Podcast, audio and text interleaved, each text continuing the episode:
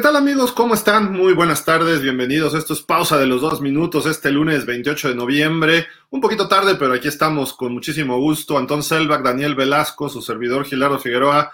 ¿Cómo están? Muy buenas tardes. Pues hay partidos interesantes que analizar del domingo desde el jueves. Hubo partidos muy atractivos. Al ratito se cierra la semana número 12 de temporada regular. Ahora sí, ya pasó el Thanksgiving.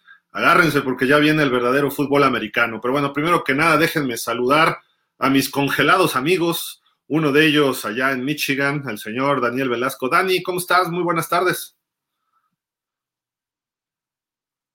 Hola Gil, Antón, muy buenas tardes. Como siempre, un gusto estar aquí con ustedes, saludarlos. Pues ahorita no tan congelado, eh, de hecho estamos a unos agradados, este, y pues bastante, bastante bien, contento, porque aunque no ganaron eh, mis Lions de casi toda mi vida, sí ganaron mis Jaguars de toda la vida, y este, y bueno, eso hace que, que estemos contentos, ¿no? Partidazo, ¿eh? De los Jaguars, la verdad, muy emocionante. Y bueno, los que sí ganaron de toda su vida es de Antón también, ahí anda medio congelado en Metepec. ¿Cómo estás, Antón? Sí, correcto. Hola Gil, Dani, buenas tardes. Pues sí, ya empieza el frío, este, y empieza el calor, como tú bien dices, ¿no, Gil? En la, en la, en la temporada de la NFL, ya los golpes hasta se ven más en serio, ¿no? Eh, ahorita las lesiones ya hay que cuidarlas porque ya no hay mucho tiempo de maniobra, hay muchos equipos que siguen sin caminar, otros que empiezan a dar ya sorpresas por ahí. Ahorita, ahorita entramos en tema, pero pues todo bien. Mis delfines, como bien dices, ganaron. En medio tiempo se finiquitó el partido, entonces vamos a ver qué, qué sigue. Pues sí, hay bastante, bastante tela que cortar, ¿no? Hay muchos partidos, muchas noticias. ¿Qué tal la superdefensiva de los 49ers? ¿Qué tal la derrota de Tom Brady y los Bucaneros en Cleveland? ¿Qué tal? Eh, ¿Qué más podemos agregar? Los Jets siguen ganando. Por ahí, bueno, en la noche tuvimos un partido atractivo entre Green Bay y Filadelfia que nos dejó un mensaje brutal, brutal ese partido. ¿Por qué? Por lo que van a ver en esta fotografía y es muy cierto, muy, muy cierto. Y hay hasta una película con esto, ¿no? El amor duele, ¿no? Love hurts. Entonces, pues, digo, eh, si quieren mucho a su equipo, si aman mucho a los Green Bay Packers, les duele ver al señor Aaron Rodgers con otra lesión más, ahora de oblicuo, aunque dicen los Packers que salieron negativos los este, rayos X, así de que puede ser que esté jugando la próxima, el próximo fin de semana, habría que checar contra quién van, pero que estaría listo para el próximo partido. Eh, pero los Packers mal y de malas, esperemos que puedan encontrar ahí, pues, ahora sí que ya nada más decirles, porque ya tienen ocho derrotas, ¿no? Los Packers, tengo entendido. Entonces ahora sí que, que encuentren consolación, porque no hay de otra. Aquí está, y si quieren empezamos por ese partido, no sé cómo vean. Los Packers, cuatro ganados, ocho perdidos, y dieron batalla, ¿eh? Y Dani, tú decías de que te sorprendió un poco Jordan Love, y jugó bien, ¿eh? El chavo este como que está listo. Eh, no sé, a lo mejor yo todavía quiero creer que pudiera haber cambios el año que entra en la posición de coreback de los Packers, pero no les alcanzó para vencer al mejor equipo hasta el momento, ¿no? Los Philadelphia Eagles, con 10 ganados, un perdido. Jalen Hurts, 153 yardas por aire. Bueno, un mal partido, se pudiera decir dos pases de touchdown, bueno, aceptable, pero 157 por tierra, o sea, ¿qué está pasando con estos quarterbacks móviles? Ya vimos a Justin Fields, vemos a Lamar Jackson, semana a semana estos quarterbacks hacen más de 100 yardas. Dani, ¿qué te gustó de este, partido? ¿Qué, qué, qué, podemos eh, resumir de este encuentro?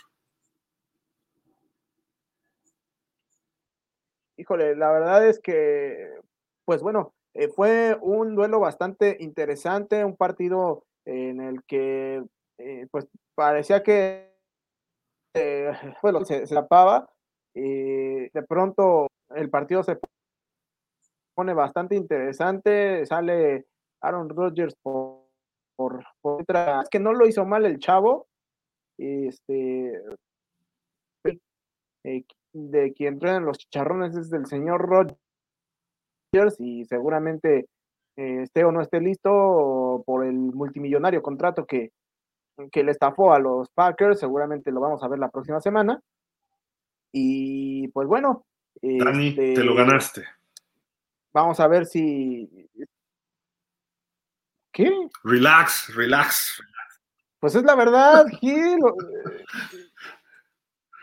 pues es la verdad, o sea, este, para el contrato que firmó el señor Rogers, la temporada de basura que está dando, pues no. Pues digo, obviamente. Siempre hay algún pretexto. son cambios, ¿no? Que están viniendo en Green Bay. ¿Cómo ah. ves este ahí tú, Dani? O sea, ¿crees que no mejore ya esta situación con Rodgers y los Packers?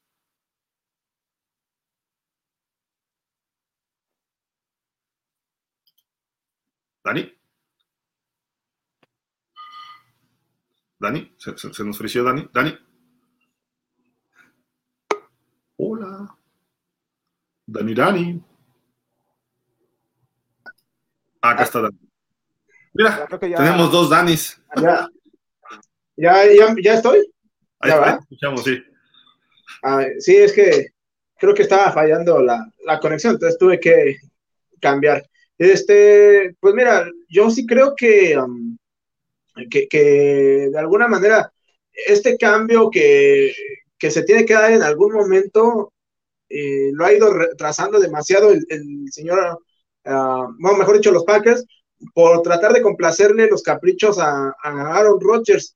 Y después de lo que estamos viendo esta temporada, creo que pues no le va a quedar de otra al señor Rodgers más que ir aceptando poco a poco eh, su realidad, que es eh, um, que pues ya la edad lo, está alcanzando, se está haciendo evidentemente más propenso a lesiones, sí, sigue teniendo mucho talento, pero pues también ya es, dar, ya es momento de darle chance a, Jordan Love y después de lo que yo, insisto, no lo hizo nada mal, eh, creo que ahí puede estar la, la respuesta para los Packers. Antón, ¿tú qué, ¿tú qué ves en este, o qué viste de este partido? Y si quieres comentar más de, bueno, lo que quieras comentar de Rogers y de ellos, ¿no? Sí, correcto. Eh, Siriani, mis respetos, eh, la verdad no, no tiene grandes playmakers, sí los tiene, pero, pero con, con, algunas falencias del equipo no se ve que, que, pueda perder fácil las águilas, ¿eh? incluso en el partido que perdieron no, no, no, dejaron la derrota tan, tan, tan sencilla.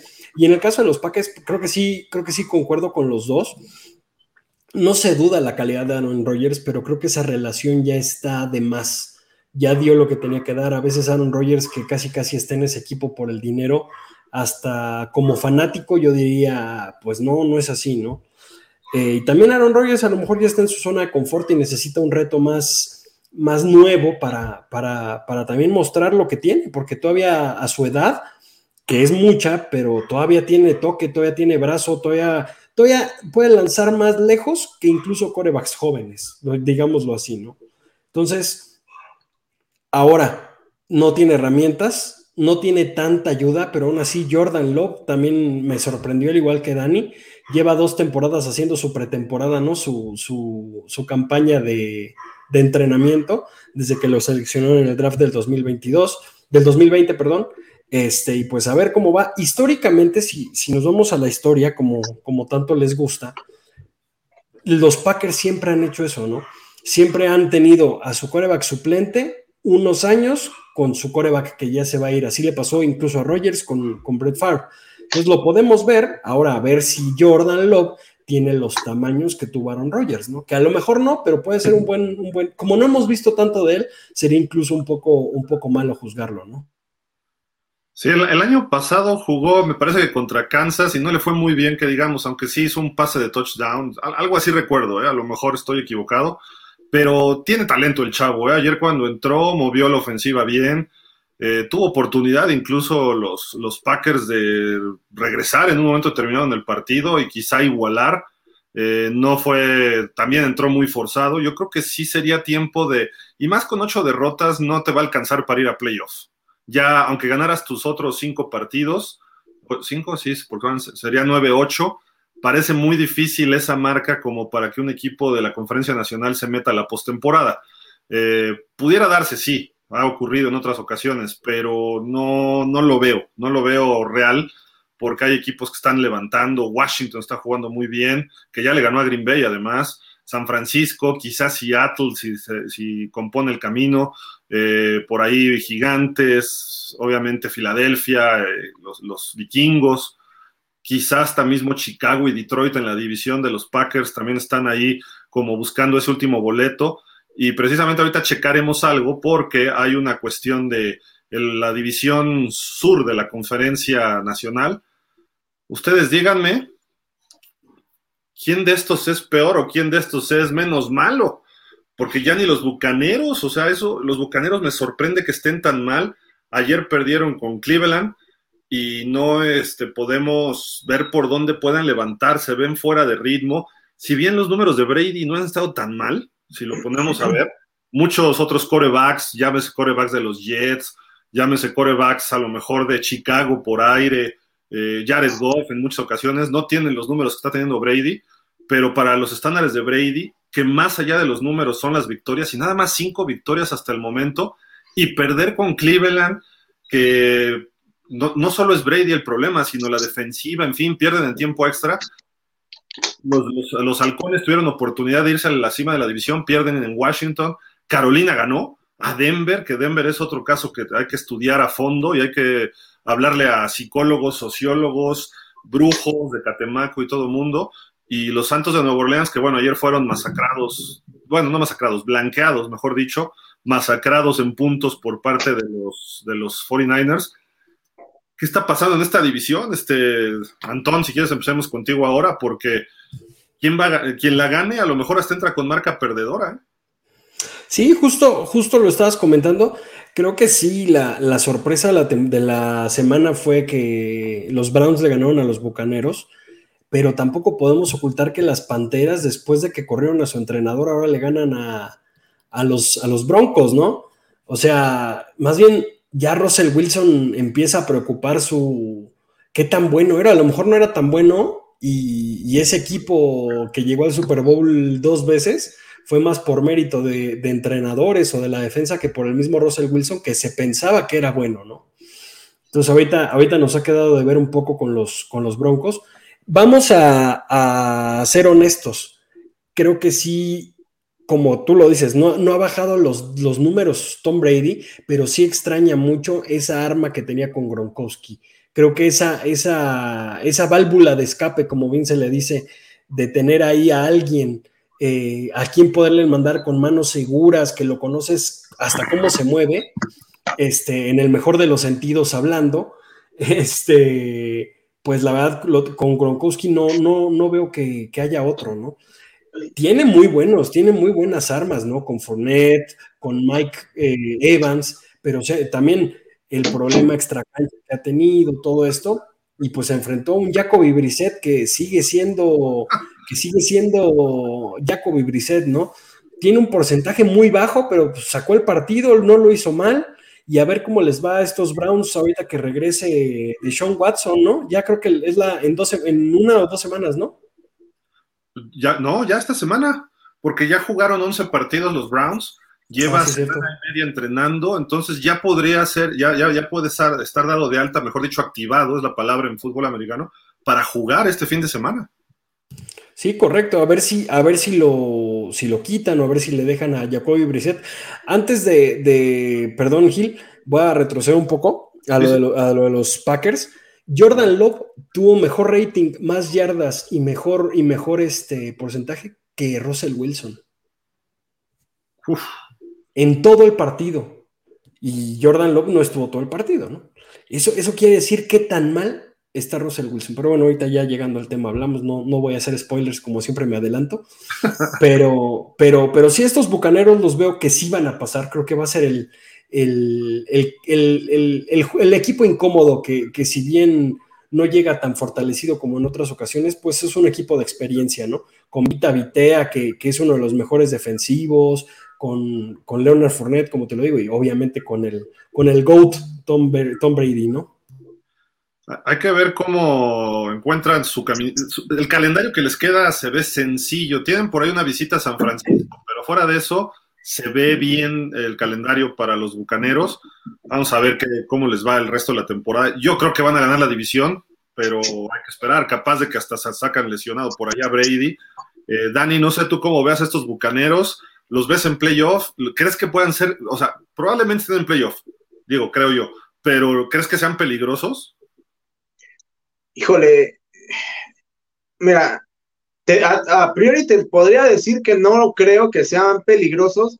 El problema es que eh, pues sabemos que material humano de ese calibre lo tienen y en cuanto llegan las instancias importantes, estos bucaneros pues eh, pueden reenchufarse y, meterse hasta instancias importantes por, la, por el peso de, algunos jugadores. Pero así como están jugando, la lógica me, indicaría que, pues, eh, que, lo sacarían en la ronda de comodines. Sí, sí, creo, creo que ahí sería su, su tope, ¿no? Y a lo mejor que pasan con marca perdedora y les toca recibir un equipo como Dallas que no creo que la, libren ahorita contra Dallas como está y ellos como están, muy distinto a la semana 1 que los Bucaneros barrieron a Dallas 19-3. Creo que ya se volteó toda la tortilla en este aspecto y digo, quedan cinco, seis, quedan seis semanas, ¿no? Quedan todavía para terminar la temporada regular. Pueden ocurrir muchas cosas. Hace dos años estaban los Bucaneros mal también a media temporada y hasta estas fechas y de repente se enracharon hasta el Super Bowl. Y teniendo a Brady ahí, eso mientras estén compitiendo es peligroso, ¿no? Y no solo él, sino el talento que hay en los Bucaneros.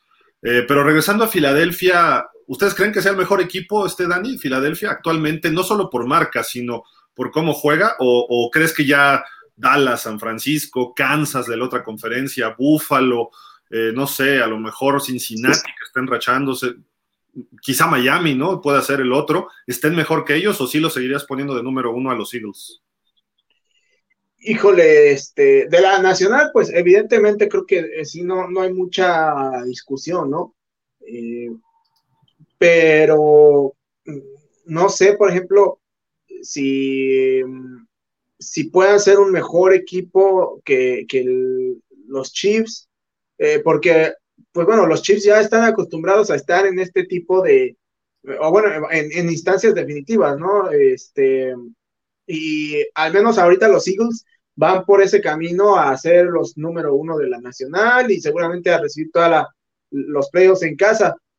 Pero no sabemos si al final de cuentas puedan dar el ancho, cosa que con los Chiefs eh, al menos tenemos esa, esa certeza. Eh, lo mismo podríamos decir tal vez de, que en ese camino pues van los Dolphins. Eh, decía previo al programa Antón que eh, los Bills ahorita parece que se están desinflando, pues en teoría por las ah, por la racha esa en la que se habían metido sí daba esa impresión, ¿no? Pero creo que tras el partido contra los Browns y después el, juego de Thanksgiving, eh, creo que los Bills se han demostrado a sí mismos que también pueden sacar partidos en los que no necesariamente juegan bien. Eh, pero que sus eh, jugadores eh, estrellas, sus playmakers, pueden alzar la mano y, sacar esos partidos adelante. Entonces, pues creo que toda, yo ahorita pondría por delante a, a, los, a los Bills, a, los Chiefs, eh, y, quizá los pondría a la par con, con los Dolphins, a los Eagles, este, pero, pero sí, yo, yo creo que no es todavía el mejor equipo de, toda la liga, los Eagles. Oye, entonces, ¿no se te hace que alguien nos está barbeando? ¿O está muy contento puede ser. ganó Jaguars? Sí, puede, y porque tiene al futuro mejor quarterback de la liga, ¿no? También porque, porque cada, vez, cada vez va creciendo más, más el, el quarterback de los Jaguars. Pero eh, contestando a tu pregunta, siendo honestos, creo que, por ejemplo, los 49, Miami, eh, Avis lo voy a dejar ahorita a un lado, pero y Kansas, yo pondré esos tres, dependen de ciertas personas en su roster, ¿no? Y en el caso de las Águilas vemos un equipo muy bien compensado, tanto a la defensa como a la ofensiva, compenetrados, sacan mucho de, no, no, no, por ejemplo, Jalen Hurts está jugando muy bien, pero no dependen tanto de, de, Jalen Hurts en algunos partidos, ¿no? Si bien el partido fue una estrella y se va a ganar seguramente el, jugador de la semana a la ofensiva, ha habido partidos en las que los corredores sacan el partido, en la que los receptores hacen jugadas muy buenas. O sea, veo un equipo muy bien compensado tanto a la ofensiva como a la defensiva. En el caso de Miami, de Kansas y de, por ejemplo, de Dallas, Dallas depende mucho que Dak Prescott salga, ¿no? Si el Dak Prescott de hace dos semanas o el de, o el de hace tres semanas, ¿no? Que, fue cuando jugó muy bien y jugó después horrible y después va a jugar bien. Ese es, ese es el problema de Dallas. San Francisco, igual depende mucho de lo que haga su, ofensiva, porque si bien su defensiva es la que saca los partidos adelante, a veces, como esta, como esta semana, ¿no? Con 13 puntos le pudo ganar a los Santos, pero a haber equipos que no, que no, que no pierdan con, por dos touchdowns, ¿no? Entonces, creo que sí hay, hay esa, ese factor. Dejé a un lado a los Bills porque yo sigo viendo a los Bills como el mejor equipo de la NFL, pero preocupa el, el estado mental de los Bills de la NFL. ¿Por qué? Porque cuando el partido está un poco cerrado, es otro Josh Allen y, se empieza a ver dubitativo, empieza a tener errores. Entonces, salvo el lado mental de, Josh Allen, podría ser el mejor equipo sin, sin, duda. Todos los partidos que han perdido los Bills han sido por jugadas en el último momento que la riega Josh Allen, ¿no? Entonces creo que ese, ese es el asterisco. Para mí sí es las Águilas ahorita el mejor equipo del NFL, pero si componen esto los Bills, los Bills arrasarían porque se ve que, se ve que tienen todo. Y pues sí, ahora que nos, que nos diga desde, desde la cancha el buen Dani cómo vivió este partido también para, para todos nuestros amigos, ¿no? Pues, eh, mira, ese partido, la verdad es que se, vio, se vivió muy, muy intenso. Eh, no, no tuve la oportunidad de, estar en la cancha como tal, pero sí eh, en las inmediaciones, este, un poco eh, previo con el público, después ya viendo el, partido desde el palco de prensa y que uno tiene la oportunidad de, ver este, cómo se va transformando el público según va em, avanzando el partido. La verdad es que sí fue de una manera muy, muy intensa. Parecía por momentos que los Lions sí se llevaban el partido, pero en cosa de nada, eh, veías cómo se les rompía el corazón a los aficionados porque se apareció un tal eh, Stephon Dix con una recepción este, pues magistral a, pase de Josh Allen y, bueno, después al final de cuentas terminaron, así que en términos beisboleros, eh, tendidos en el terreno con ese gol de campo de Tyler Bass, pero, pero sí se ven unos leones competitivos, unos leones eh, diferentes a los de a, los de temporadas atrás que eran prácticamente el hazme reír de la liga.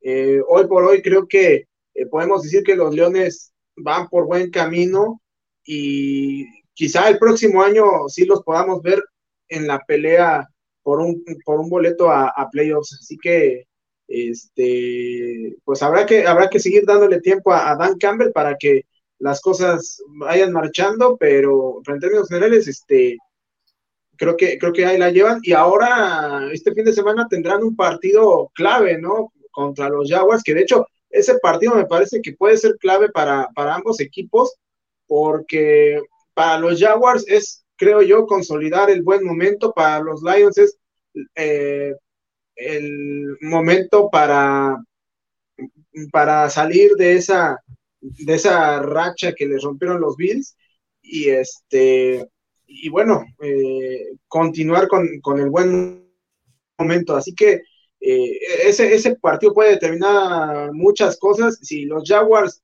eh, si los Jaguars sacan el partido de visitante vaya creo que van a llegar con toda la confianza del mundo para enfrentar a los Bills este para los Bills a los a los Titans perdón en la, en la siguiente semana, si los Lions sacan el partido, eh, pues bueno, creo que eh, van a poder seguir subiendo en la división y, no tanto como pelearle a los Vikings, pero por lo menos eh, está a presumir que están arriba de los Packers y de los y, de los y de los Osos.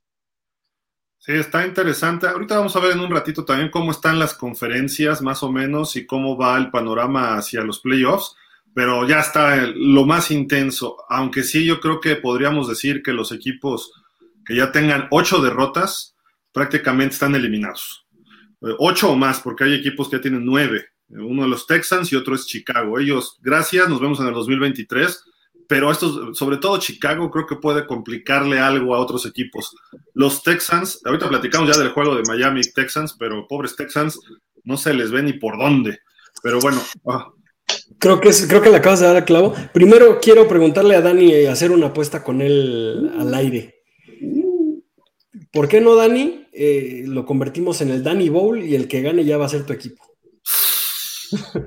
No, no, no, no, Eso, sí, eso sí que no, no, Mira, eh, la, realidad es que eh, a los Jaguars no los puedo cambiar. Digo, te digo que los he seguido desde el 95 y pues a pesar de que estos últimos años no han sido para nada satisfactorios, con excepción obviamente del 2017, sí creo que este, no, no, no, no, los puedo, no los puedo cambiar, ¿no? Y, eh, y los Lions, la verdad es que eh, viendo un poquito la dinámica de la ciudad y, el apego que tiene a, sus equipos, pues obviamente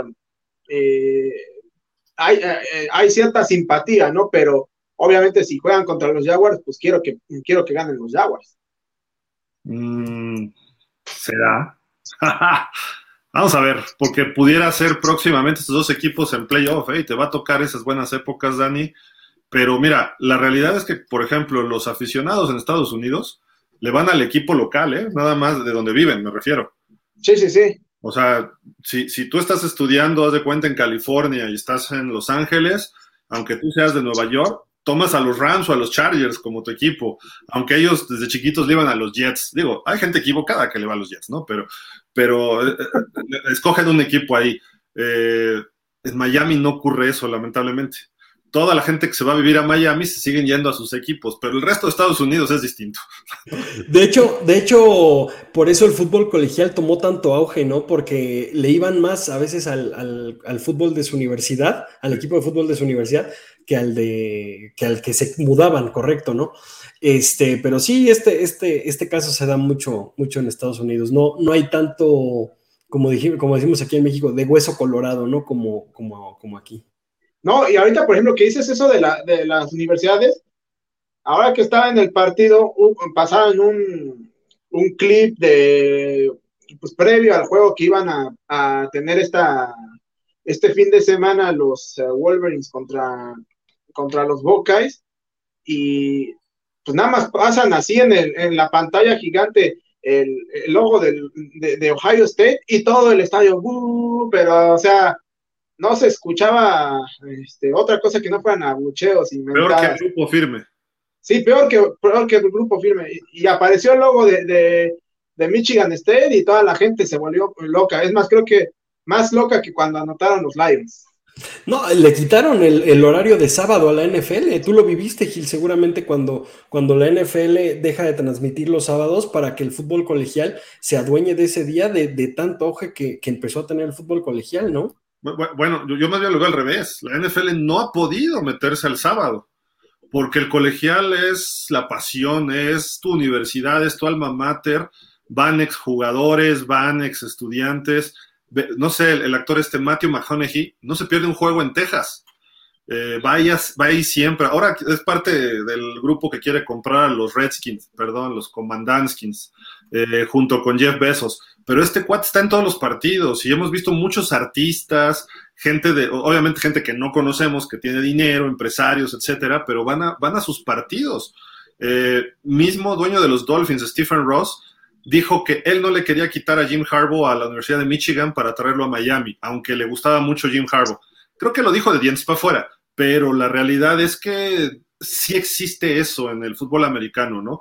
Y bueno, no sé si vieron el partido de Michigan-Ohio State al final, llegan los jugadores de Michigan con un banderonón de, de Michigan y lo ponen en la yarda 50 sobre el logo de Ohio State y hasta los comentaristas empiezan, oh no, oh no, oh no, no, no, porque pues, eso puede generar un, un broncononón, ¿no? Y en colegial se dan broncas de todos contra todos y se meten hasta los estudiantes de las bancas, ¿no? De las tribunas, mejor dicho. Entonces, sí es peligroso. Lo hizo alguna vez Baker Mayfield con Ohio State también, pero creo que era contra otro equipo, no recuerdo, puso la banderola al medio campo. Entonces, pues ya es la falta de respeto, ¿no? Como dicen que ahora patear un jersey de México es una falta de respeto, ¿no? Pero bueno, en fin cada quien sus faltas de respeto.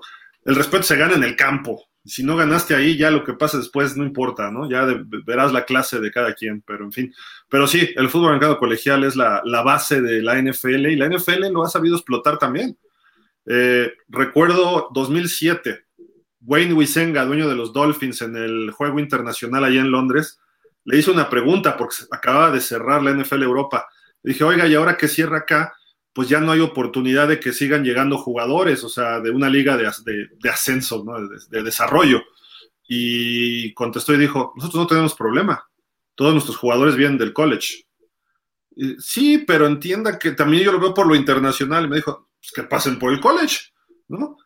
Y, y Wisenga no era muy conocedor del fútbol americano, ¿eh? Era fan, fan, fan, pero hasta ahí.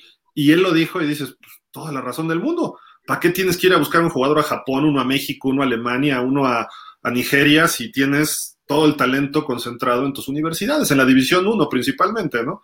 Entonces, ahí está el problema. Y el otro día estaba platicando, no me acuerdo con qué persona, pero me decía, ¿qué onda con Isaac Alarcón y Alfredo Gutiérrez? Sobre todo porque vino Alfredo Gutiérrez con los Niners y movió la bandera de México y eso.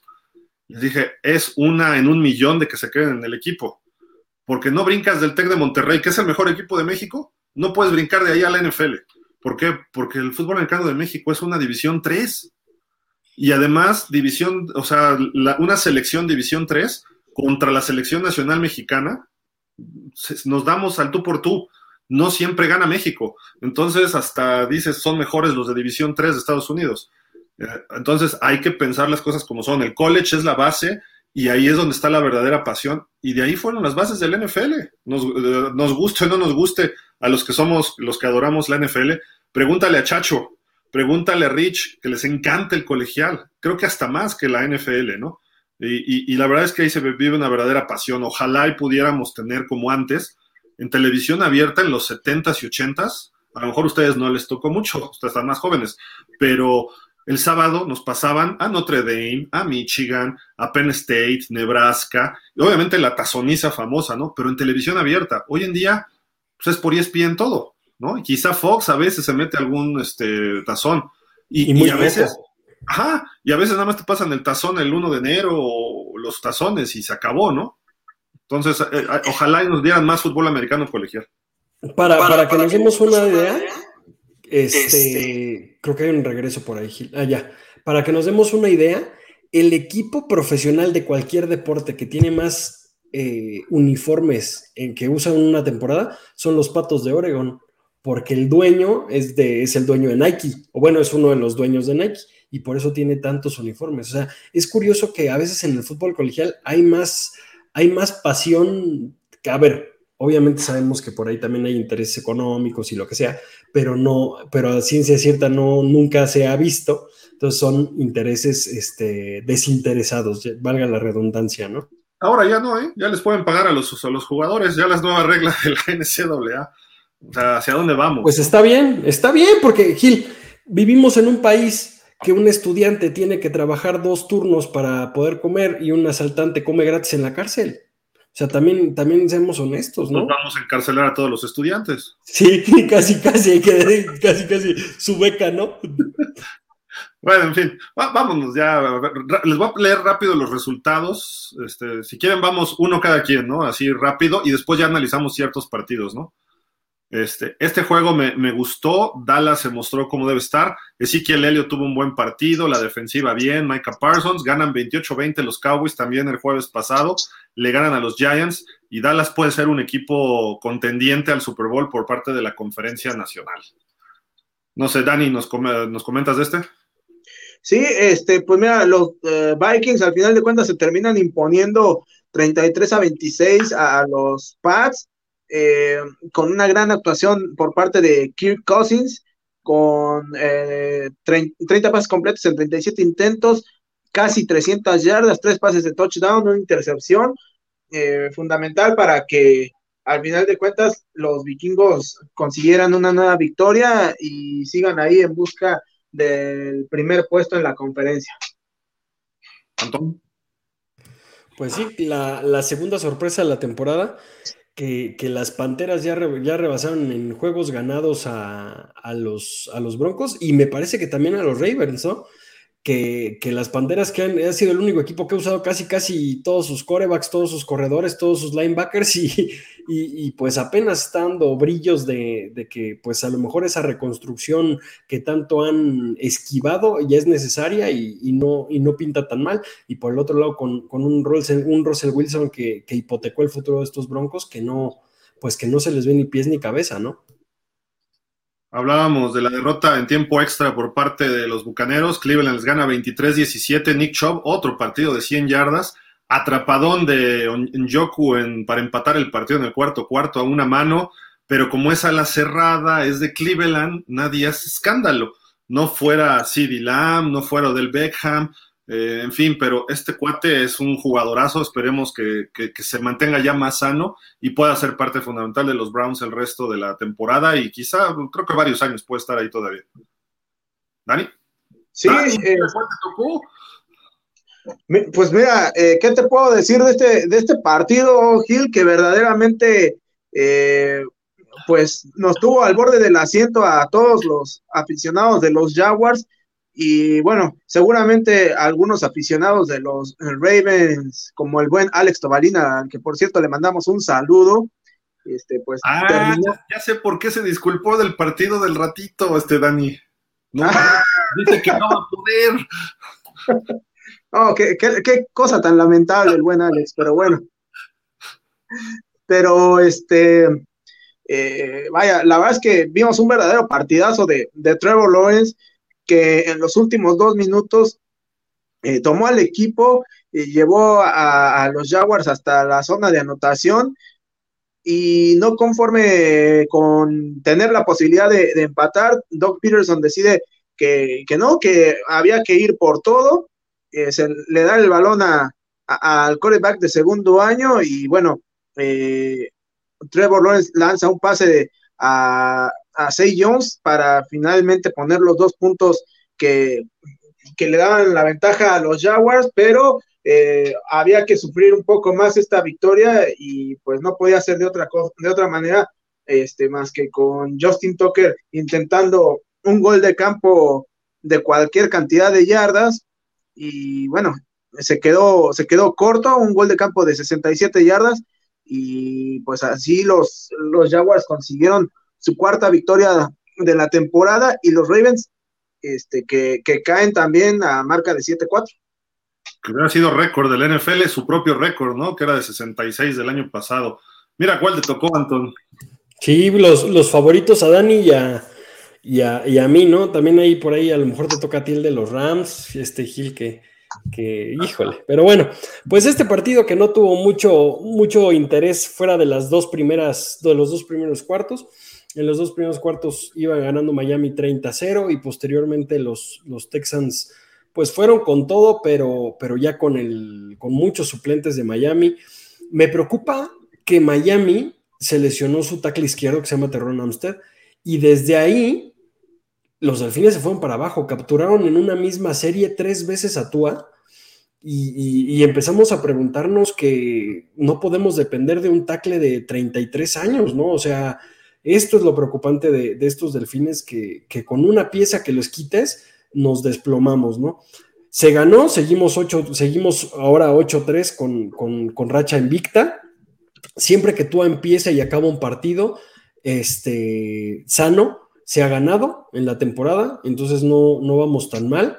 Esperemos se siga así, pero, pero también por el otro lado, no sé si Lobby Smith con los Texans sea capaz de hacer el cambio necesario que necesitan estos Texans. ¿eh?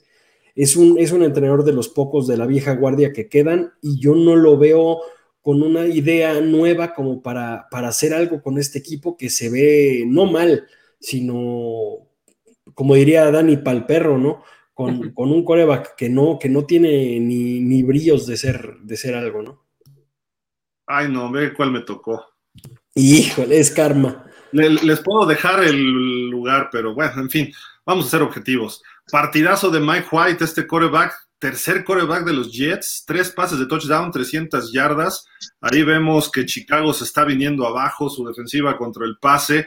Los Jets están jugando bien, son un equipo golpeador, 31 a 10. y Chicago oficialmente creo que podremos decir que ya está pensando en el 2023. Los Jets están metidos, están metidos en los playoffs de la americana. Ahorita vamos a ver cómo van las tablas. Dani. Pues este también fue un muy buen partido por parte de los, de los Bengals. Eh, Joe Burrow que pues lanzó 270 yardas, pase de touchdown y pues eh, al final de cuentas eh, tuvieron que trabajar mucho el partido, incluso venir un poco, venir de atrás para justamente ahí en Nissan Stadium sacar una victoria importante para, para, para los Bengals, los actuales campeones de la conferencia americana, que pues mantienen vivas sus esperanzas de, este, de llevarse la división, ya que este resultado combinado con la derrota de los Ravens eh, los mantiene, sí, en segunda posición, pero ya con el mismo récord, entonces en cualquier momento pueden dar ese, ese salto a la cima de la división. ¿De cuál te tocó, mi estimado Antón? Tu segundo equipo. Mi segundo equipo, los Commandantskins. Este, pues sí, este equipo que, también ha, sufrido algunos cambios por ahí. Le, llamar, le, jalaron las orejas, como vulgarmente se dice, a Ron Rivera, y desde ahí también han, han, sabido ejecutar un poco mejor su plan de juego.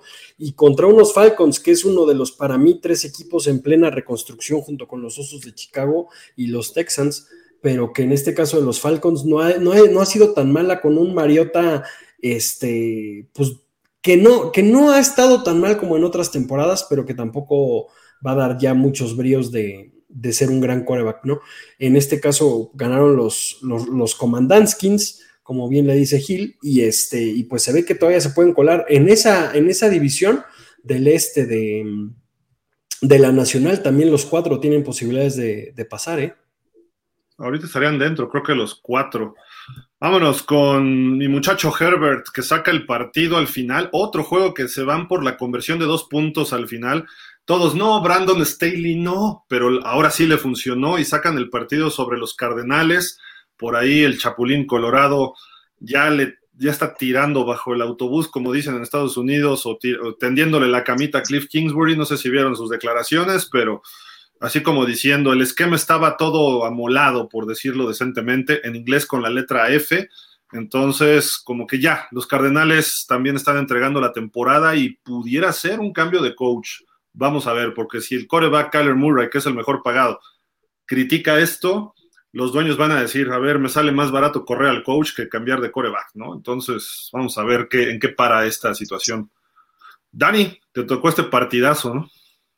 Sí, una fiesta de puntos, ¿no? Y, vaya, los Raiders que ya tarde en la temporada, pero parece que empiezan a, dar este, patadas de ahogado, sacan una victoria importantísima frente a unos Seahawks que pues se habían visto bien a, a lo largo de la temporada y pues bueno, con una gran actuación los Raiders de Josh Jacobs, 33 eh, acarreos, 229 yardas, 3 touchdowns y bueno, también una actuación bastante buena por, eh, por Aires con 3 recepciones, eh, perdón, 6 recepciones para 74 yardas. Sin duda alguna, Jacobs siendo la, la pieza angular en la victoria de los Raiders. ¿Está haciendo ojitos Jacobs, este Antón? Es correcto, el futuro corredor de los Delfines, ¿no? Impresionante jugador.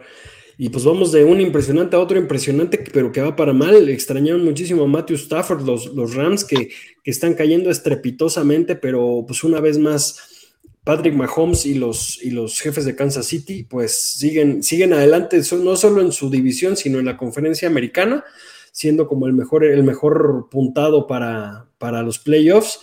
Y pues a ver quién lo frena, ¿no? Yo creo que por ahí los Bills y los Dolphins también, tal vez se le puedan plantar frente a estos, a estos este, jefes de Kansas City que van bastante bien, ¿no?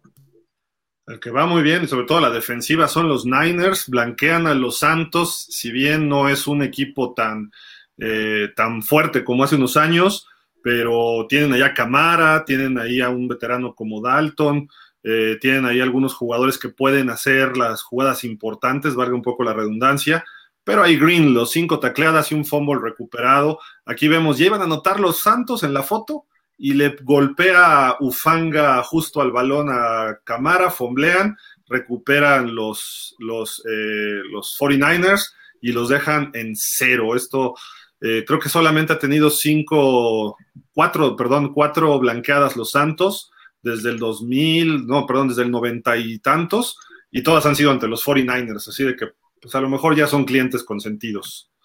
Oye, Dani, pues, por la noche ya mencionamos un poco de este juego, ¿no? Sí, este, pues un gran, gran partido. Jalen Hurts que pues reafirma cada vez más su condición para ser eh, candidato al MVP de la temporada. Esta, este partido no fue la excepción. Tuvo eh, un, total de 16 pases completos, 153 yardas, dos touchdowns, este, y por, ah, por tierra, 17 acarreos, 157 yardas. Verdaderamente está jugando inspirado el coreback de Filadelfia. Y por otro lado, pues ya lo decíamos, ¿no? Salió lesionado Aaron Rodgers y entra Jordan Love. Vamos a ver al final, al final de cuentas, si lo que resta de la temporada podemos ver más a este joven mariscal de campo que creo que vendría a refrescar mucho la, ofensiva, ¿no? Porque ya, como decían hace rato, eh, Green Bay se encuentra en un momento de la temporada en donde tiene eh, todo que ganar y nada que perder. Y pues ahí están los partidos eh, del domingo, todos los que van de la semana. Al ratito, alrededor de las 7 y cacho, tenemos Pittsburgh visitando Indianápolis, 7 y cuarto, como en una hora más o menos estará este partido. Pittsburgh ha barrido la serie 27 a 9 históricamente. Hemos visto grandes partidos de playoff.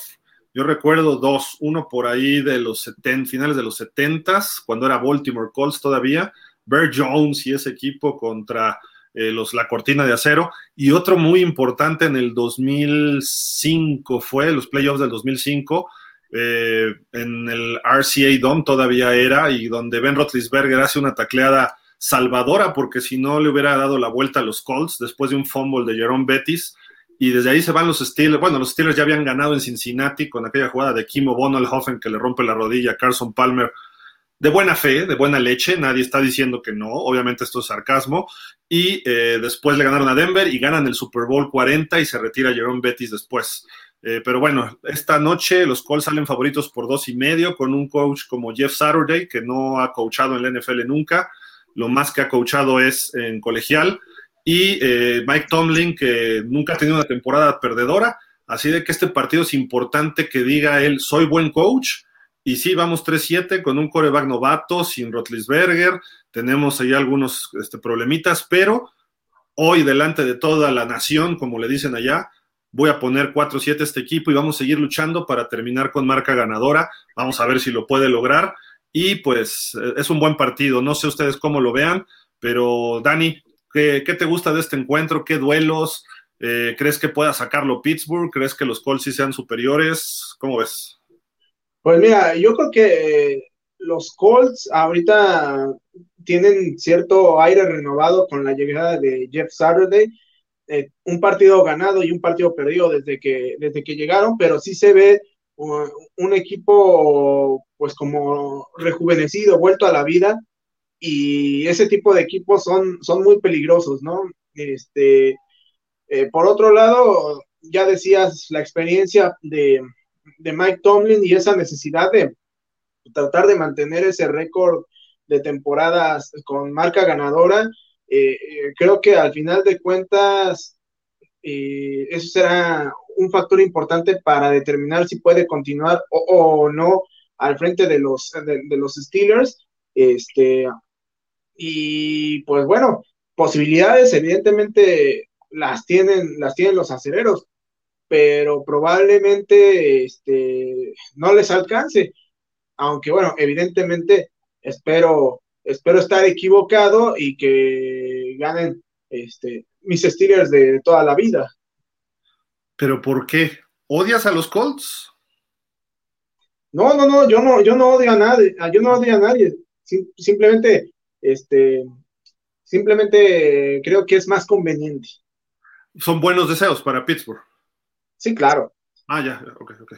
Mi estimado Antón, ¿tú qué le ves de este juego? ¿Qué duelos te gustan? Eh, ¿A quién le vas? ¿Por qué? Pues creo que es un equipo bastante, un, equipo, creo que es un partido bastante parejo. Si bien Jeff Saturday no tiene los, hay muchos entrenadores que tardan muchísimo tiempo en, que les den la, oportunidad de ser head coach y en este caso a Jeff Saturday le llegó del cielo o más bien del palco de su amigo, el dueño de los, de los Colts, ¿no?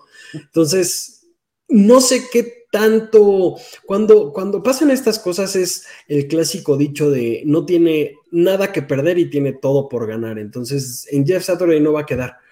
Como estos, estos nuevos coaches, ¿no? Que, ya se vuelven más motivadores que, grandes estrategas, como en el caso de Nueva York, ambos equipos, este, que más bien sería Nueva Jersey, ¿no? Pero bueno, es otro, es otro cantar. Este, en el caso, en el caso de, los, de los Steelers es totalmente lo opuesto, ¿no? El bagaje que ya tiene Mike Tomlin siendo head coach y esta temporada que no le ha salido nada bien y mal planificada también por su parte, pensó que Pickett le iba a sacar la chamba, pero pues no, hasta el momento no, y por eso empezó Trubinsky, imagínense, o sea, de un, de un, de un que ya, que ya ni, ni, estamos viendo. Y Pickens, que es el receptor de, los Steelers, que sigue saliendo adelante y que sigue mostrándonos que puede ser buena, buena arma futuro para estos Steelers que están en, en flanca reconstrucción. Eh, la verdad, como, como están los papeles, creo que sí es amplio favorito Pittsburgh en contra de, de los intereses de Dani, más bien, que yo, yo sí creo que, que, Pittsburgh creo que viene un poco mejor, pero la verdad ninguno de estos dos lo veo siendo contendiente esta temporada. Creo que incluso puede ser uno de los peores Monday Nights en cuestión de ranking, ¿no? Que, que los dos equipos están muy abajo de la, de la tabla. Siempre en los, en, los, en los Monday Nights pasados sí tenemos uno que está muy alto y uno muy abajo, pero en esto creo que sí es el, el los dos de, de abajo. Ahora puede empezar a, a resurgir alguno de los dos y dar pelea, ¿no? En lo que les queda, que no creo que clasifiquen, pero pueden ser incómodos, ¿no? Oye, Antón, pero no es en contra de mis intereses. No, no, o sea, lo digo, no, de acuerdo, lo digo que, no, yo no lo digo como tú, que, es más por, por un interés propio jaguar, yo más bien yo creo que sí, Pittsburgh sí creo que tiene mejor equipo que, los Colts, o sea, ah. los Colts, los Colts no los veo bien, incluso con su segundo... ya le cambió. no, en serio, en serio. incluso, incluso con, seamos así, si, si Matt, Matt, este, ¿cómo se llama? Matt, eh, el, el de los Colts, Matt, Matt, Ryan, creo que también ya debe de pensar un poco más en, retirarse porque no está quedando bien esta Creo que el, equipo de, los Colts no se presta a su, a su estilo de juego. Sí, es más, creo que si se hubiera quedado con los halcones, hubiera hecho mejor con los Falcons, hubiera hecho mejor la, la temporada. No lo veo bien a Matt Ryan. Eh, parece novato incluso en algunas cuestiones, y no es que tampoco sea tan grande, ¿no? A veces esos, esos corebacks que salen, que salen del retiro a media temporada puede convertirse, puede convertirse en Matt Ryan el, el siguiente año, ¿no? No hables mal del backup del año que entra de Miami. Sí, no, es que puede ser, puede ser un muy buen backup, ¿eh? Puede ser un muy buen backup Matt Ryan, la verdad, porque sí ya no lo veo hoy, no lo veo hoy teniendo toda la responsabilidad de un equipo. A, mí sí me gusta cómo juega Matt Ryan eh, y además tiene una ventaja. Ya está de regreso Jonathan Taylor, que eso le quita mucha presión. Los partidos que no estuvo Taylor, toda la presión iba sobre Ryan y luego lo banquea a Frank Reich. Y creo que esa decisión fue la que le costó a Frank Reich el, puesto, porque estás invirtiendo en un coreback veterano MVP para que lo mandes a la banca. Fue como diría un ex candidato en la República en México, insulting and unacceptable, ¿no? Entonces creo que por ahí debes pensar un poquito más en, eh, en, el equipo, por algo lo trajeron, y si no le puedes sacar jugo a un MVP, el problema es el coach, y ya se vio. Jeff Saturday lo primero que hace, lo pone de titular, y los Colts se han visto distintos. Yo no dudaría que hoy puedan sacar el partido, ¿eh? En casa creo que el ambiente va a estar con todo. Los Colts hasta ahorita han decepcionado muchísimo es de los partidos más fáciles que le quedan. Si no ganan este los Colts, entonces ya no van a ganar lo que sigue, ¿eh? que les falta por ahí Tennessee, le falta los mismos Jaguars, creo que tienen otro partido, ¿no, Dani, con ellos? No, ya, ya este, jugaron los dos, este, dividieron victorias. Entonces digo, ah, pero tienen unos encuentros ahí complicadones, ¿eh? Entonces ya le ganaron a Kansas, que es de los pocos equipos que le han ganado a Kansas yo sé que me gustaría que ganara Pittsburgh, pero creo que el ambiente y todo se le va a poner a favor a los Colts el, día de hoy ahí en casa. Entonces, yo mi pick va a ser con los locales Colts. Ustedes van con Pittsburgh los dos, ¿verdad?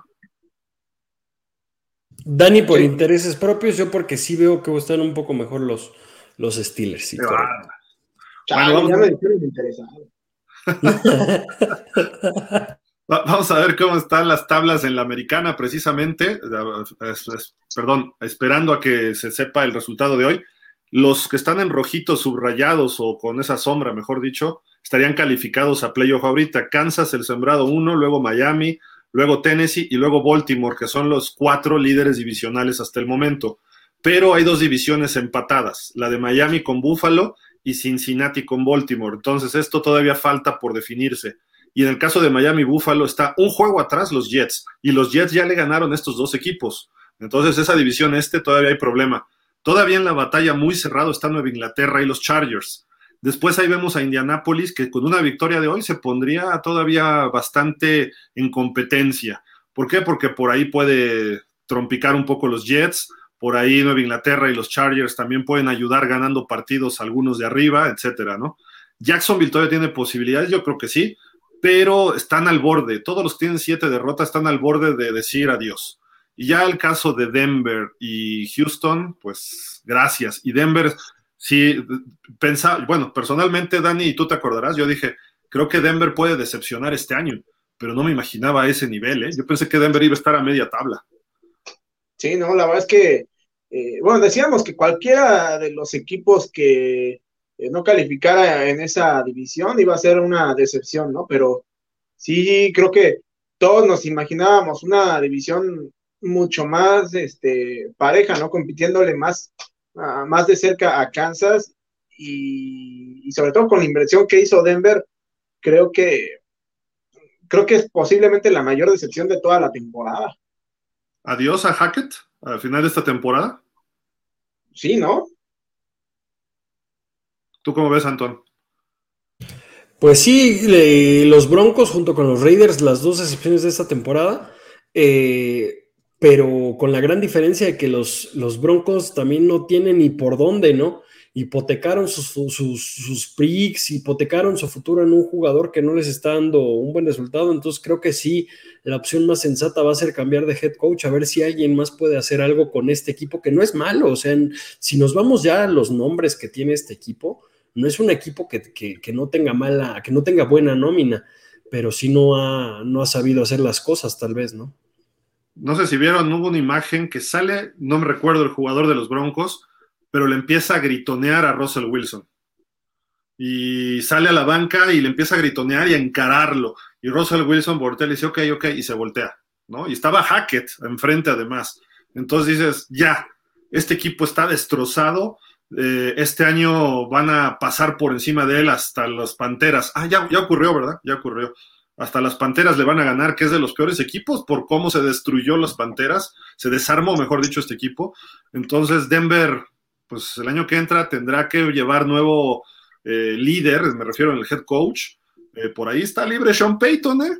Y Sean Payton con Russell Wilson, creo que pudiera ser un factor interesante en Denver puede haber mucho dinero para Sean Payton por parte de la familia Walton, pero este año sí, no, este año ya se acabó. Yo no dudaría que cuando, cuando pierdan su juego número 9 de la temporada, significa que es temporada perdedora.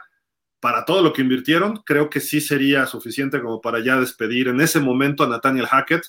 Cuando un head coach necesita que le contrates un asesor o le pongas un asesor para la toma de decisiones, es como decir a un coreback, le contratamos a alguien que lance los pases por él, ¿no? O sea, a ese grado. Entonces, no puede ser, eso no puede ser. El head coach está fuera. Yo, yo le veo pie y medio fuera, nada más hasta que lleguen a su derrota nueve. Entonces, qué pena por los Broncos, la verdad, porque creo que es un equipo que queríamos verlo competir este año y más con Russell Wilson. Creo que el año que entra van a cambiar las cosas, pero este año, adiós. Y vámonos a la nacional, Dani, platícanos cómo, cómo ves este, este grupo, porque también está Oye, Gil, perdón, tengo una preguntota. Ajá. Tú que, tú que estás más empapado en esto, que, es una duda que siempre he tenido. ¿El salario del head coach entra en, la, en el depth chart, en el, en el depth chart, en el cap salary? No. O sea, sí le pueden pagar los millones y no representa, ok. Ve, lo que ocurrió con John Gruden. Le ofrecieron 10 años, 100 millones de dólares, nada que ver con el tope salarial. Yo creo que debería entrar, debería entrar de alguna forma, ¿no? Obviamente tendrías que subir el tope salarial. Y no solo él, sino todos los coaches, porque el staff de coacheo es el, equipo y los jugadores y el staff, ese es el equipo. El gerente lo arma y todo, pero ellos deberían contar, pero realmente lo están en el campo son los jugadores, ¿no? Entonces. Sí, son parte, son parte del equipo, correcto, sí. Y, por ejemplo, Russell Wilson, ¿cuánto gana? ¿Y cuánto gana Hackett? Digo, habría que checar los salarios de los coaches, pero Hackett debe andar en unos 5 millones por año, una cosa así. Y Russell Wilson gana 40, no sé, por ahí debe andar también. Entonces, hay veces que dice, voltea el coach y con qué, aunque tenga mayor jerarquía, pues de repente voltea y cómo le gritoneo, eh, Andy Reid, aunque sea de gran prosapia, a Patrick Mahomes, o Matt LaFleur, ¿qué le va a decir Aaron Rodgers? O Todd Bowles a, Tom Brady, que me refiero porque son las grandes figuras, ¿no? Entonces, no, no hay mucho que, que diga, pues yo gano más que tú, a mí qué me dices. Y así se pueden poner, y así se ponen muchos jugadores. Entonces, eh, hay, hay, problema en ese sentido, pero bueno, así es el fútbol. Y qué bueno que a los jugadores les paguen más, porque el coach puede tener una carrera de 40 años. El jugador, en promedio en la NFL, ni siquiera llega a cuatro temporadas completas, en promedio. Sí, correcto, correcto. Y de eso, muchos, de lo que ganan esos cuatro años, muchos viven toda su vida. Sí, porque no, no, no, luego no saben ni otra cosa que hacer. Dani, platícanos de la Nacional, que está muy interesante.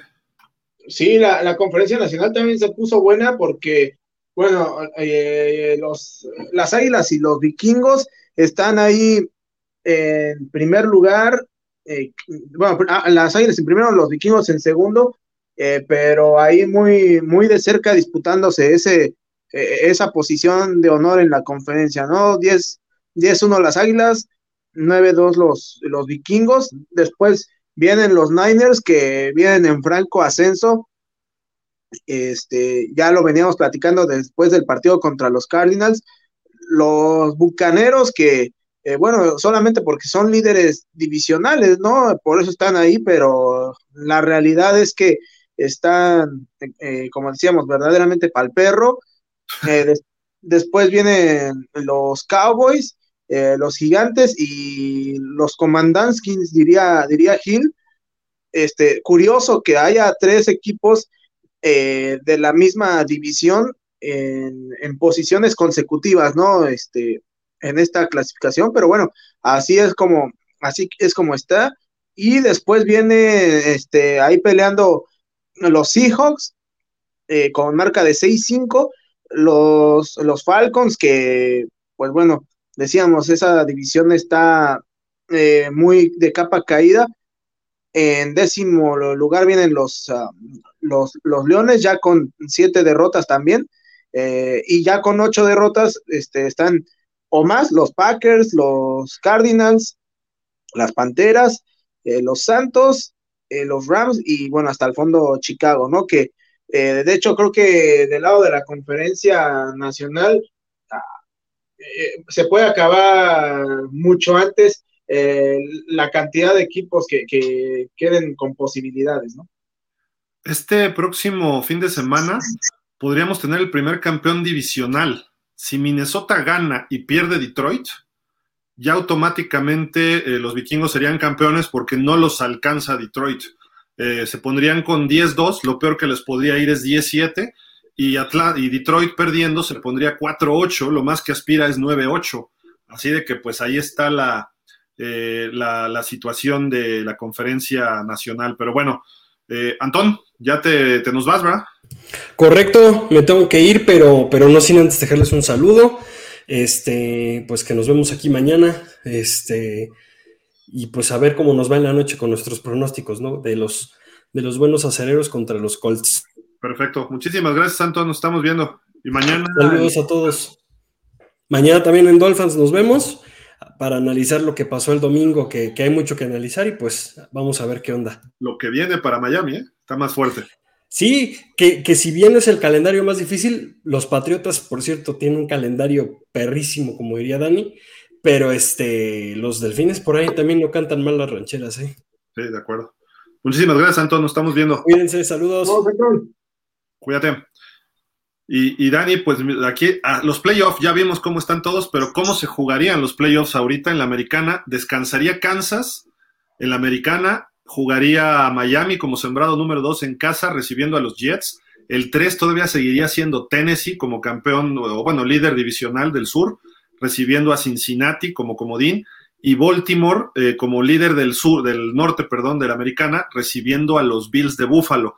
Duelos interesantes por donde se vea ¿eh? en toda esta conferencia, pero bueno, serían los playoffs y siempre son interesantes. ¿Cómo, cómo ves la nacional, Dani? Eh, no, la, nacional también está muy, muy interesante porque, eh, como decía, se repetiría el duelo de la semana 1 entre los Cowboys y los, y los Bucaneros. Este, y aunque el juego se celebraría eh, en, este, en Tampa, la, las realidades que viven ambos equipos, ya lo decía, son completamente diferentes. Después, los gigantes estarían visitando a, a los Niners y por último, los, los este, Commanders estarían visitando a, los Vikings, que bueno, serían el sembrado número dos. Eh, creo que en este sentido, el duelo de los, eh, de los Commanders y los Vikings sí luciría como el más, más disparejo de todos los enfrentamientos en general, porque incluso del lado de la conferencia americana, eh, que sería Jets contra Miami, el, duelo de 2 contra el 7, eh, por el hecho de ser rivales de la división, híjole, creo que haría que este duelo fuera muy, muy atractivo y mucho más parejo de lo que en papel eh, se, representa, ¿no? Y por el otro lado también señalar que así como del lado de la conferencia nacional hay revancha de la semana 1, pues del lado de la conferencia americana habría revancha, pero de, este, de los playoffs pasados, ¿no? Si no mal recuerdo, en algún momento se enfrentaron los, este, los Bengals en contra de los Titans y los, los Bengals sacaron eh, la, mejor parte. Sí, de acuerdo. Y sabes qué, Washington yo no lo vería tan descabellado contra Minnesota, ¿eh? le ganó es el único que le ha ganado a Filadelfia.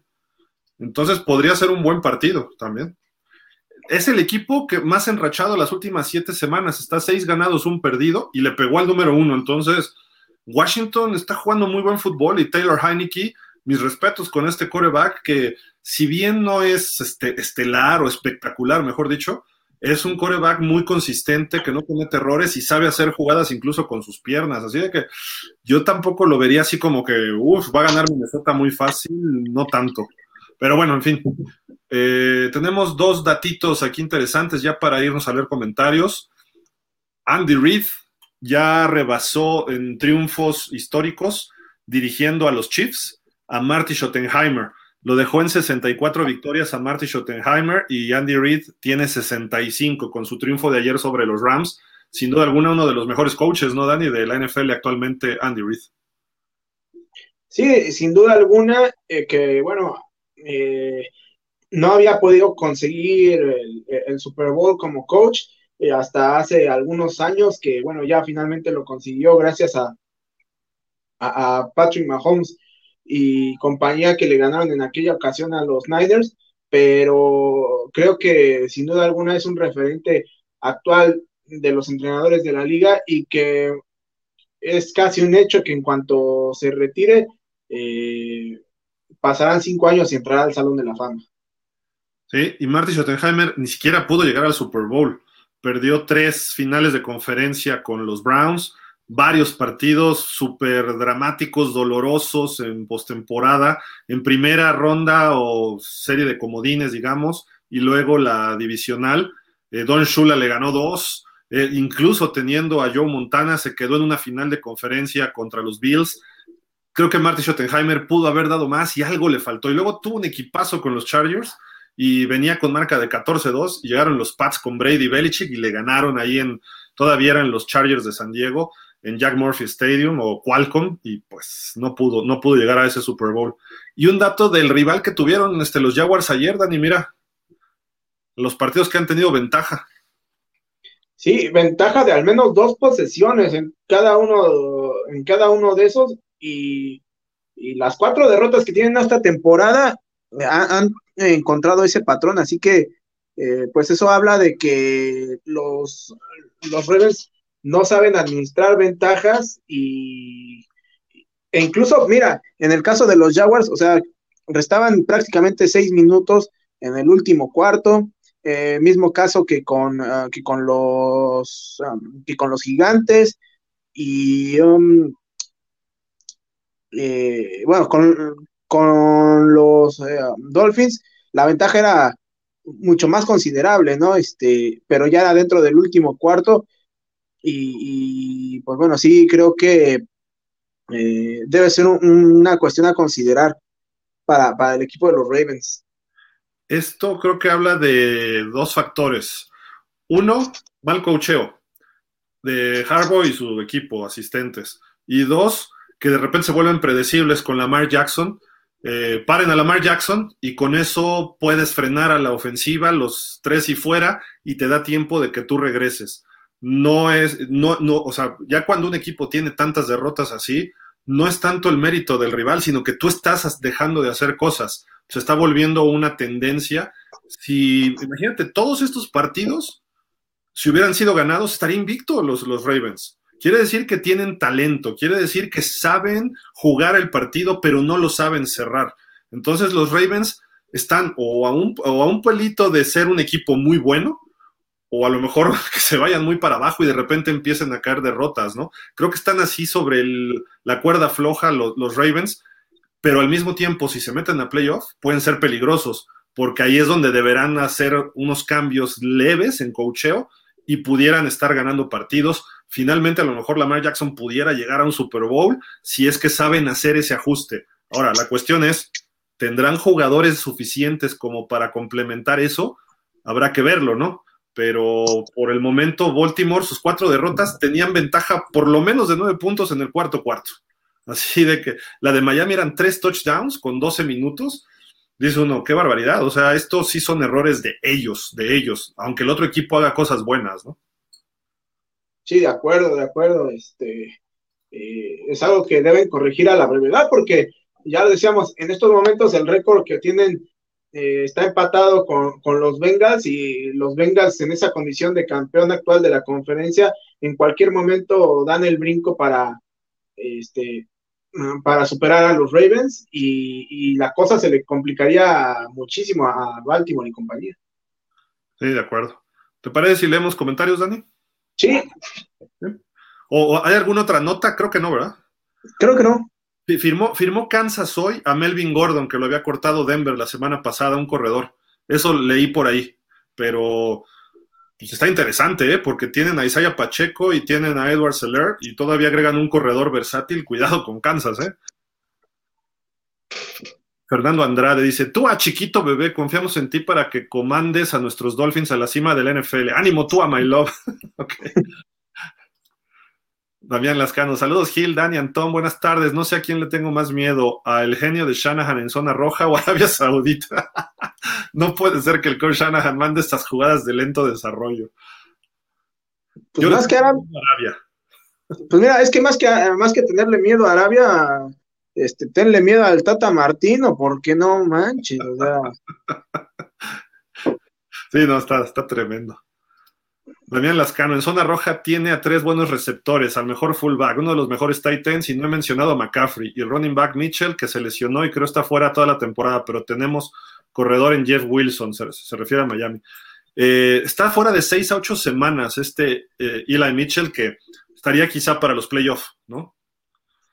Dice Damián Lascano, y se nubla Shanahan en zona roja, no sé, un rápido dentro, Titan Kittle engaño de carrera y lanzarle. Receptores de Niners no creo que sean los mejores de la liga, pero son muy completos los tres. No los pones aislados. Sí, correcto. Dice Drazen Spinochenko. Buenas tardes, muchachos. ¿Qué opinan de la versión 3.0 de Lamar Jackson? Jalen Aridas Hurts, otro electrizante coreback del NFL. Yo, la verdad, esos corebacks no les creo nada. Pues es que, este, por ejemplo, en el caso de Lamar Jackson, creo que pues ya eh, ya sabemos de lo que es capaz, ¿no? Y pues evidentemente eh, hay que limitarlo a, que te haga la menor cantidad de daño posible por aire para obligarlo a correr y, tratar de, que esa sea este, la, la, forma de contenerlo. En el caso de Jalen Hurts sí me parece que es un coreback más versátil, sí también con mucha movilidad, pero que creo que eh, eh, por ahí también es, más productivo que, que, lo que podemos ver de, de, Lamar Jackson. Y, tiene más este, apoyo en el juego aéreo, además, ¿no? Digo, ahorita su ala cerrada está afuera, que lo estaba haciendo muy bien, pero tiene a Jay Brown y a Devonta Smith, y creo que ahorita tiene mejor equipo que Lamar Jackson. Lamar Jackson cuando fue MVP tenía mejor equipo, pero no ha tenido un receptor estelar, creo yo, hasta ahorita y no ha encontrado esa, esa química Lamar todavía, pero Jalen Hurts ya lo tiene. Y Justin Fields creo que es mejor pasador que ellos dos todavía. Entonces dejen que Justin Fields el año que entra le contraten jugadores y este chavo creo que puede darnos sorpresas muy pronto. ¿eh?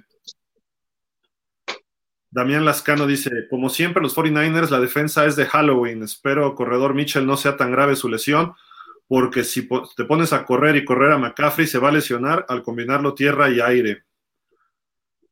Eh. Rafael dice, la jugada pausa de los dos minutos se la doy a la bloqueada que le metió Jacoby Brissett al profundo de los Bucañeros. No la vi. ¿Cuál fue? ¿Cuál fue? Eh, ¿En tiempo extra habrá sido? No, no, no, la, no la vi, Drazen, perdón. Dice, buen refugio, buenas tardes. Eh, pausa, Daniel Gil, Antón.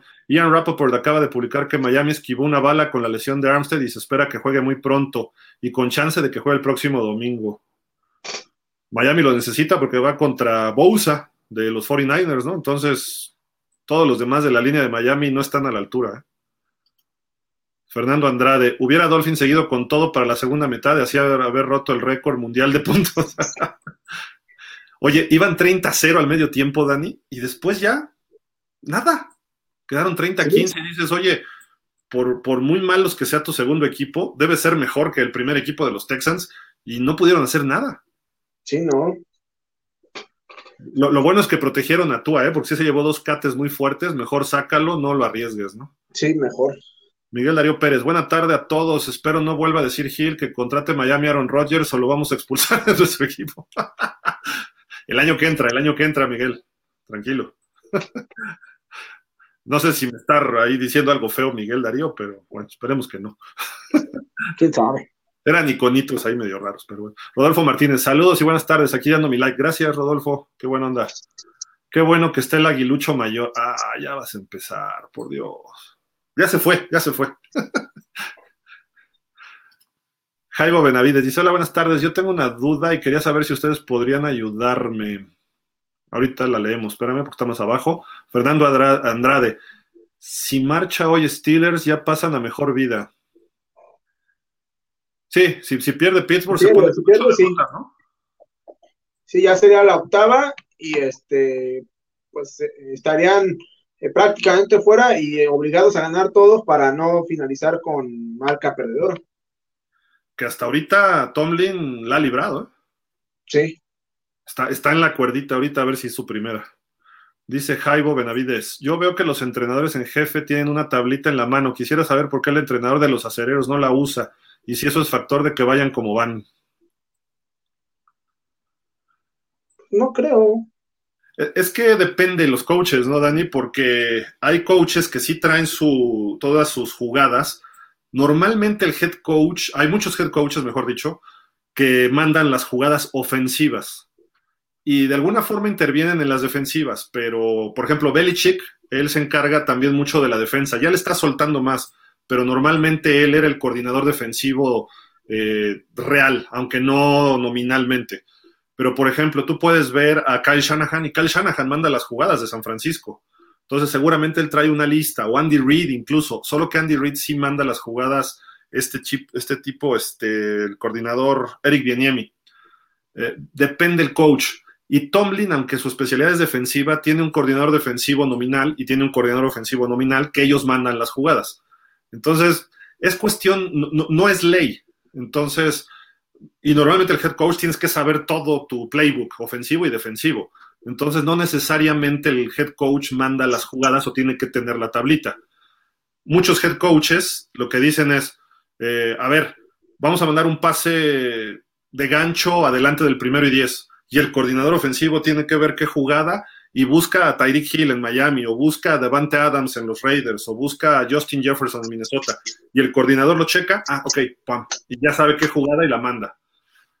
Hay otros sistemas que los coaches, el head coach junto con su coordinador ofensivo, y así eran los 49ers ¿eh? de, los, de Bill Walsh, él tenía escritas antes del partido las primeras 25 jugadas, sin importar la situación de campo podías tener primero y gol, y si era un pase bomba, pues tenía que ser un pase al fondo de la zona de anotación, lo que le llaman una trayectoria de faith. Pero todos, todas las jugadas ya estaban escritas, las 25 primeras, sin importar qué condición. Podría ser tercera y 10, y si era una carrera, mandaban la carrera. Si era primera y 5 por un castigo y tenías que mandar un pase bomba, lo mandaban. Así estipulaba él sus jugadas. Era parte de su sistema de la costa oeste. Entonces, es cuestión de cada quien, Jaibo. O sea, no es, no es ley. Y Tomlin, pues no, no sé si sea que no tenga la capacidad, eh, pero es un coach más defensivo. Y lo hemos visto. Creo que la ofensiva siempre se la ha dejado a otros coaches. Y ahorita hay mucha crítica sobre Matt Canada en, como coordinador ofensivo de Pittsburgh. Entonces, quizá no se involucra más y pues tendrá que conseguirse un coordinador ofensivo de lujo, ¿no? Porque, porque si no, ahora sin Rotlisberger, pues creo que ahí tiene problemas, pero depende de cada coach, es la, respuesta. Rodolfo Martínez, ¿qué creen que pase con Denver a finales de temporada? Porque se están deshaciendo de sus jugadores base para recuperar selecciones colegiales, entonces no funciona su plan para esta temporada. Híjole, pues a lo mejor, este, pues a lo mejor sí, este, se, tienen que hacer de ¿no? Por, porque también el tope salarial que van a tener para la próxima temporada, si no mal recuerdo, es alto, entonces, eh, pues sí, tienen que hacer eh, espacio de alguna manera para, um, pues para, para renovar el equipo. No tienen muchos picks por lo del trade de Russell Wilson. El dinero con el contrato de Russell Wilson. Ya se deshicieron de Bradley Choff y terminó en Miami. Eh, no sé, digo, creo que es que ahora sí que tú tienes que elegir qué vas a hacer, tu estrategia. Y muchos equipos eligen llevarse un coreback caro y después ya empiezan a armar el equipo alrededor de él. Entonces a lo mejor el proceso de los Broncos va a ser de tres, cuatro temporadas en armar equipo alrededor de él. Y hay que ver también cómo se ajusta el tope salarial, etcétera, ¿no? Pero picks no van a tener muchos, seguramente. Quizá recuperaron algunos con lo de Bradley Chop, pero no los mismos que perdieron con, con Russell Wilson. Fer Andrade dice, ¿sabrán si a Dolphins le quedará enfrentar a los Broncos? No, porque por lo que dices del rompimiento interno, pues sería un regalito. sí. ahorita quien enfrente a Denver creo que va a tener esa ventaja. ¿eh? Rodolfo, Miami necesita un coreback para el próximo año, novato o veterano. Miami. Sí, Miami. Pues no creo que necesite, eh, al menos novato no, quizá un veterano de Baco puede ser. Sí, yo, yo, creo que los dos reservas de Miami no están funcionando, ni Bridgewater ni Skylar.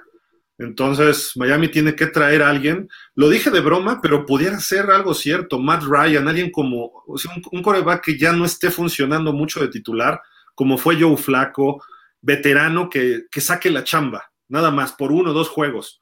Y con Tua sabemos que eso tiene que ocurrir. El año pasado, sin Tua, Miami no ganó. Este año, sin Tua, Miami no ganó.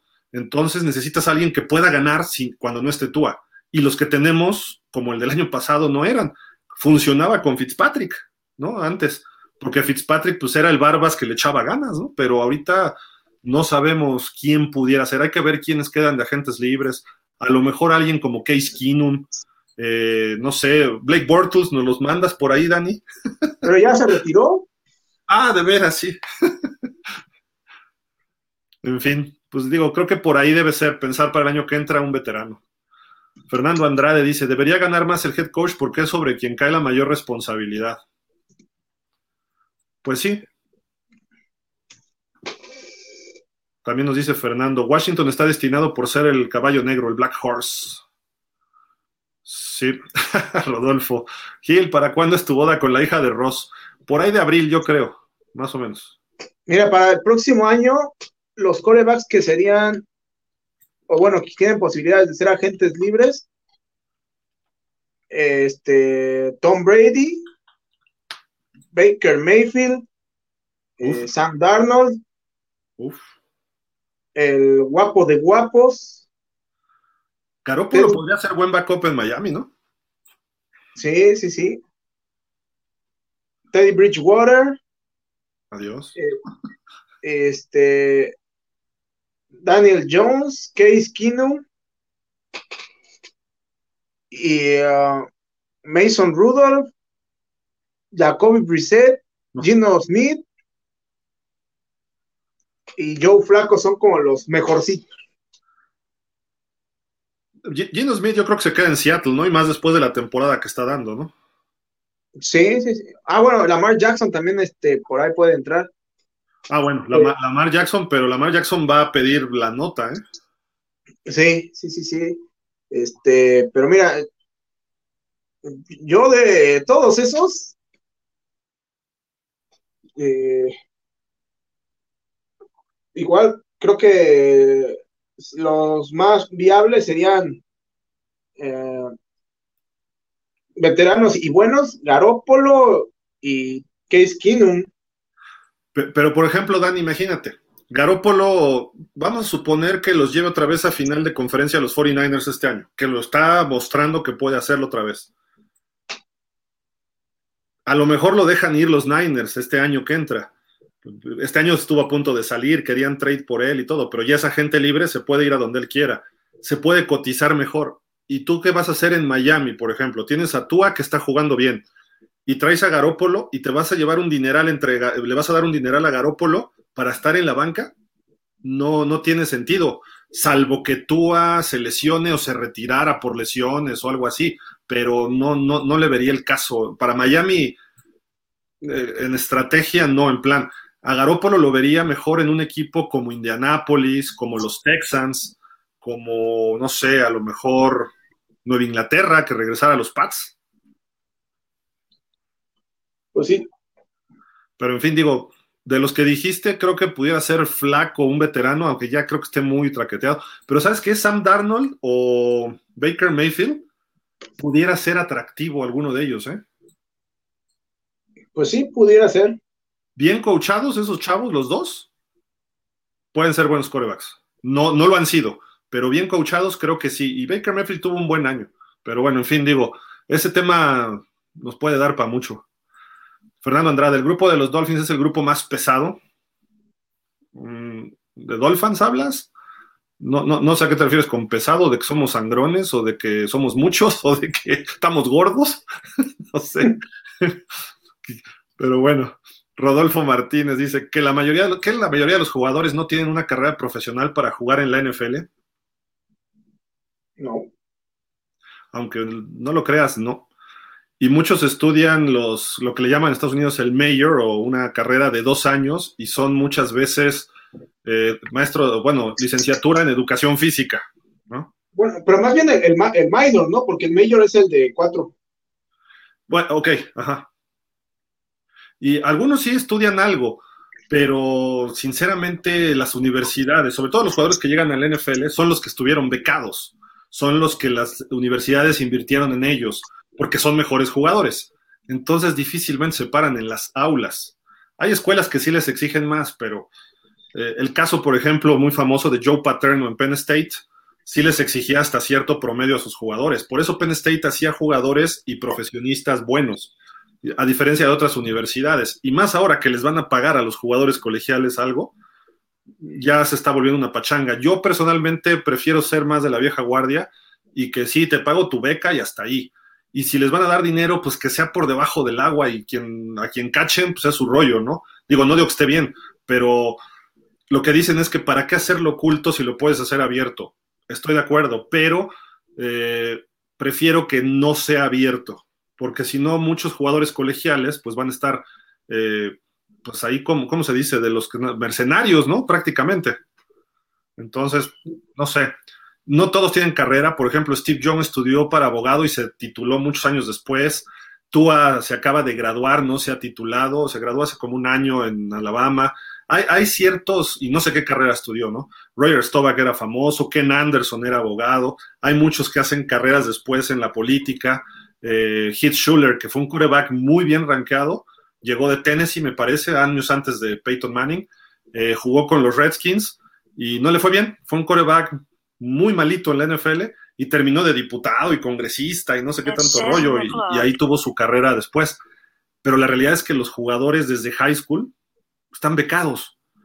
Muchas veces no tienen cultura y eso es lamentable, ¿no? Pero no tienen cultura general eh, y puedes hablar de grandes jugadores, ¿no? Lo van aprendiendo, pero... una, una, no, este, no tiene una carrera. Pues yo creo que fue modelo profesional, nada más. no sé, creo que no. Digo, estudian una carrera, pero la realidad es que no pasan por las aulas. Marino sé que estudió comunicación en, en Pittsburgh. Joe Montana estudió también algo en Notre Dame, no recuerdo, pero pues a ese nivel de jugadores no les exigen estudios. A diferencia de Rudy, que como era malo jugador, entonces él si tú estudias y te tienes que ganar tu lugar en el equipo, ¿no? De la película. Miguel Darío pregunta, señores, y con objetividad, a mi parecer la conferencia americana está mucho más competitiva que la nacional. Los récords de Philly y de Minnesota se me hacen un poco desfasados, ¿no creen? Los demás equipos llevan récords muy abajo, dicen. Pues sí, creo que este, hay un nivel más, eh, más parejo del lado de la americana. Este, y, bueno, creo que eso lo, vamos a ver ya entrando los playoffs. Pienso que del, lado de la conferencia digo, nacional, este, los marcadores que se ven pudieran ser este, un poquito más holgados que los que veamos del lado de la americana. Sí, en la americana, un equipo como Chargers o Pats que están ahorita fuera de playoff, le pueden dar pelea a Kansas, a Miami o a Baltimore, a estos equipos que van de líderes. En la nacional, pues no sé, Arizona, Seattle ya no pudo con los Raiders, ¿no? Entonces creo que por ahí, creo que sí está más marcado en la nacional desde mi punto de vista. Eh, Minnesota no está tan bien como su marca lo indica, pero ahí están gane y gane y eso es importante. Eh, Dallas se me hace buen equipo. La marca, por ejemplo, de San Francisco se me hace muy baja para lo que están jugando y la capacidad que tienen. Deberían ir mucho mejor, pero empezaron medio lentos, tuvieron lesiones. Entonces, es, cuestión de apreciación eso que estoy diciendo, ¿eh? no es precisamente algo real. Entonces, vamos a ver si hay equipos, o sea, Tampa, por ejemplo, potencialmente, y lo dijo Dani hace rato, tiene con qué pelearles a Filadelfia, a San Francisco y a los demás. Pero ¿qué está jugando Tampa ahorita? Está jugando basura, o casi basura, ¿no? Entonces, hay que ver cómo llega, lo importante es ver cómo llega un equipo a playoff, que lleguen sanos, enrachados y, que sepan resolver además. Ahí ya el talento empieza a pesar, ¿no? Entonces, ya, viene lo bueno. Ahorita sí vamos a ver el mejor fútbol, ¿eh? A partir de diciembre, vámonos con lo mejorcito. Fernando Andrade, ¿qué día será el Super Bowl? Es el 13 de febrero, ¿no? Este año. Bueno, este, esta temporada. Sí, 13 de febrero. Ah. Dice también, ¿cómo le apodan al señor Andy Reid la morsa? ¿Sabrán? Así le dicen acá, Los comentaristas, ¿no? Sí, acá, acá le, decían así. En Estados Unidos no he escuchado nunca, ¿eh? Sí, ¿cómo, cómo le digan? Rodolfo Martínez, ahorita que no está Cory, creo que los vaqueros no van a llegar al supertazón. ¿Ustedes qué opinan? no, yo también no creo. O sea, creo que sí van a llegar a playoffs, pero no creo que les alcance para el Super Bowl. Yo ahí sí puedo decir que lo van a pelear, ¿eh? El boleto al Super Bowl. Veo un equipo completo. Si llegan sanos, la, diferencia puede ser Dak Prescott.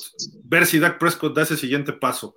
Si puede responder en playoff, Dallas tiene todo para ir.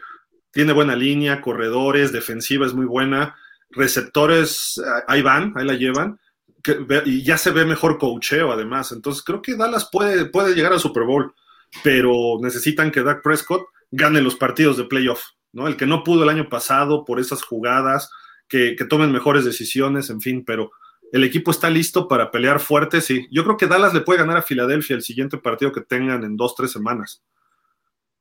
Pero bueno, eso es hoy, ¿no? Para Dallas en playoffs se complican las cosas siempre solitos. Damián Lascano pregunta, Nathaniel Hackett fue coordinador ofensivo de Packers, pero no estuvo de, coordinador en Jaguares. ¿Él no estuvo en colegial?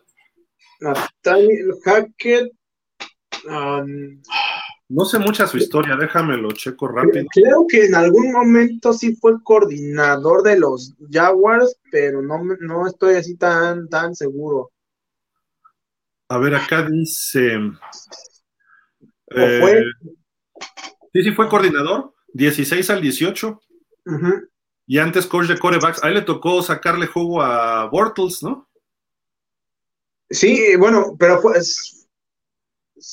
no, fue, fue defensivo, ¿no? Si no mal recuerdo. No, ofensivo, coordinador ofensivo.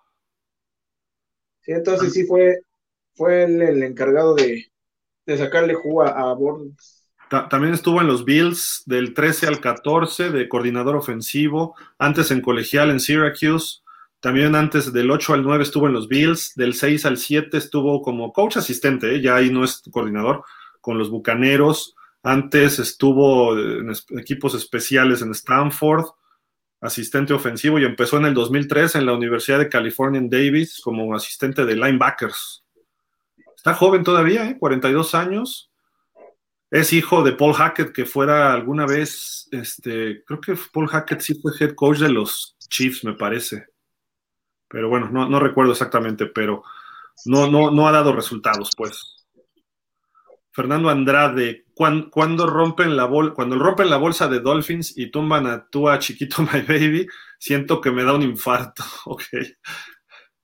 Dice Daniel Lascano, los Texans si no se hubieran presentado hubieran perdido en la mesa 23.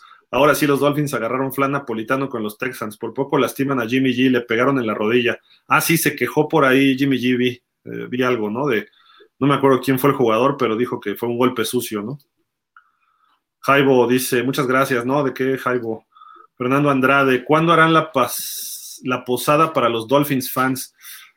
Pues no sé, eh, pues es que nos hacemos las reuniones, pero posada igual la hacemos en una reunión de los, partidos. Podría ser, déjame ver, aquí estamos. Hoy es 28, cua- este domingo es 5, si no me recuerdo. Podría ser el domingo 11 el juego contra Chargers o podría ser el domingo 18 contra Bills. Pudiera ser, no sé, no, no, no, no se me había ocurrido, eh, la verdad, pero podemos hacer algo así, ¿no? Si gustan.